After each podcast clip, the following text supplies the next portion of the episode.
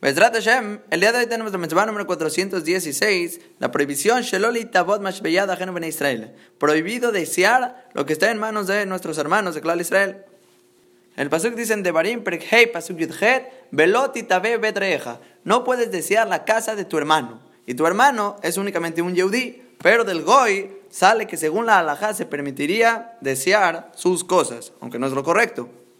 Y es una lógica muy simple, difícil de llevar a cabo. Si Boreolam no te dio este objeto, tanto si va a ser la casa de tu amigo, como sigue diciendo el Pasuk, su campo, su esclavo, su sirvienta, su toro, su burro o incluso su esposa, si Boreolam no te dio todas estas cosas a ti, se los dio al otro, es porque tú no lo necesitas para tu servicio con Akadosh Baruj y cuando toda persona empieza a sentir deseos sobre cualquier tipo de objetos, de cosas, como dijimos todos los ejemplos, eso únicamente quiere decir que no tiene claro en el sentimiento, en el corazón, el motivo y propósito por el cual está en este mundo.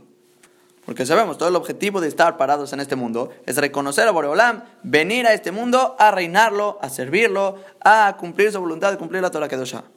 Y toda persona que está sintiendo deseos por cosas fuera del servicio de Akadosh Baruj fuera de lo que va a provocar el servicio para reinar a Boreolam, para reconocerlo en este mundo, entonces te estás saliendo del propósito. Dice Borolam, prohibido desear esas cosas, para que no te salgas del propósito.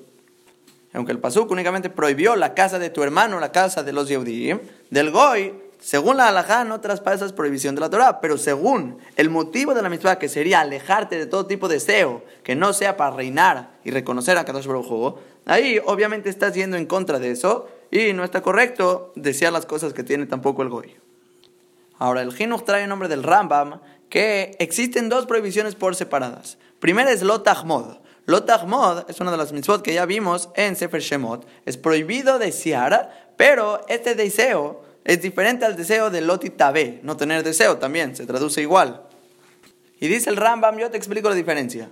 Lotahmod es un deseo con acción, que llevas a cabo cierta acción para conseguir el objeto. Tanto forzas a la otra persona que te lo dé, que te lo venda, que te lo regale, y lo empiezas a forzar porque tú deseas tener el objeto que tiene el otro. Ahí traspasas Lotahmod.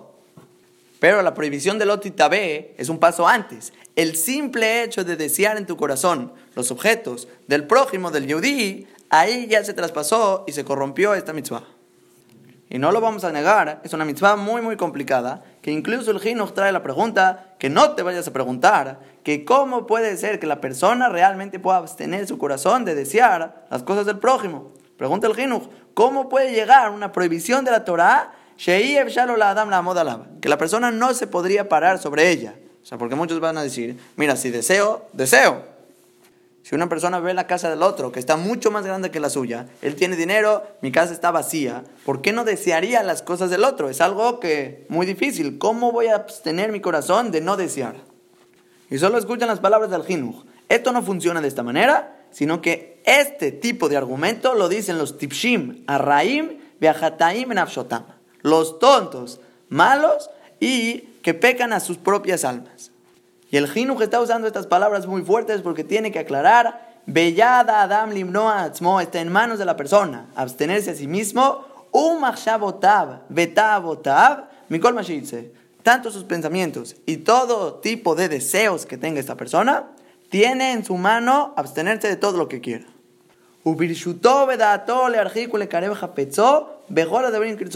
Y está en su propia propiedad y en su pensamiento, tanto alejarse o acercarse a todo lo que él desee según su voluntad. Masur.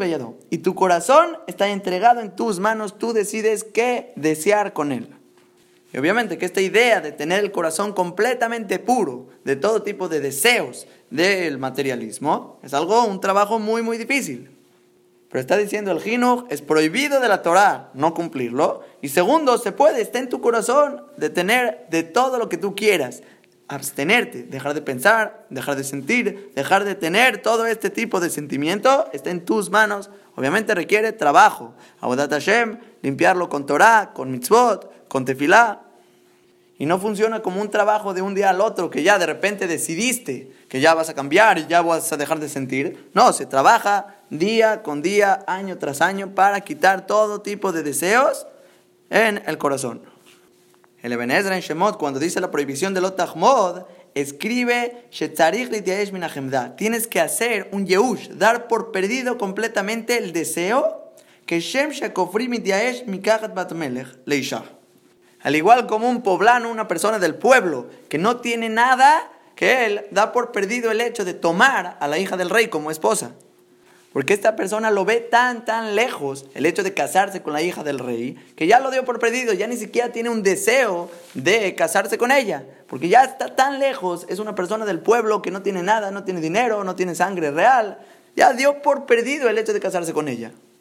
Entonces igualmente la persona tiene que estar tan lejos de todo tipo de placeres y cosas mundanas y cosas y propiedades del otro. Estás tan lejos que tú lo das por perdido, no tiene nada que ver conmigo, no es mi abodá, no es mi servicio Boreolam, no son cosas las cuales voy a utilizar para reinarlo y por lo tanto está fuera de tu alcance. Y ya no tienes deseo alguno, no porque no lo disfrutarías si lo tuviera.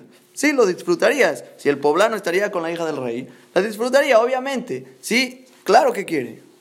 Pero como está tan lejos de su mundo, de su contexto de vida, de lo que él se dedica, entonces la da por perdido. No existe casarme con ella.